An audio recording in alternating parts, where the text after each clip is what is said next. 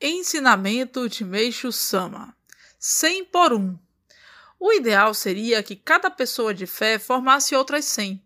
Quando um membro da messiânica consegue ministrar Jorei regularmente ou divulgar as publicações e desse modo formar um novo adepto, fica em geral muito contente.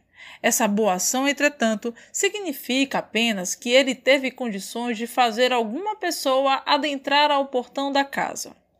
É preciso ainda conduzi-la para dentro e mostrar-lhe todos os aposentos da residência, a fim de ser verdadeiramente possível afirmar que mais um membro foi conseguido. Quem já passou por experiências semelhantes sabe o que eu estou querendo dizer. O novo adepto só será, portanto, um perfeito seguidor da messiânica quando, do fundo do coração, entender e aceitar a nova maneira de viver que lhe está sendo proposta.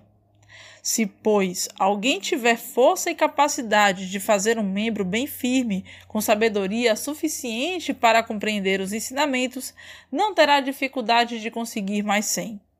Estes, por sua vez, farão outros cem.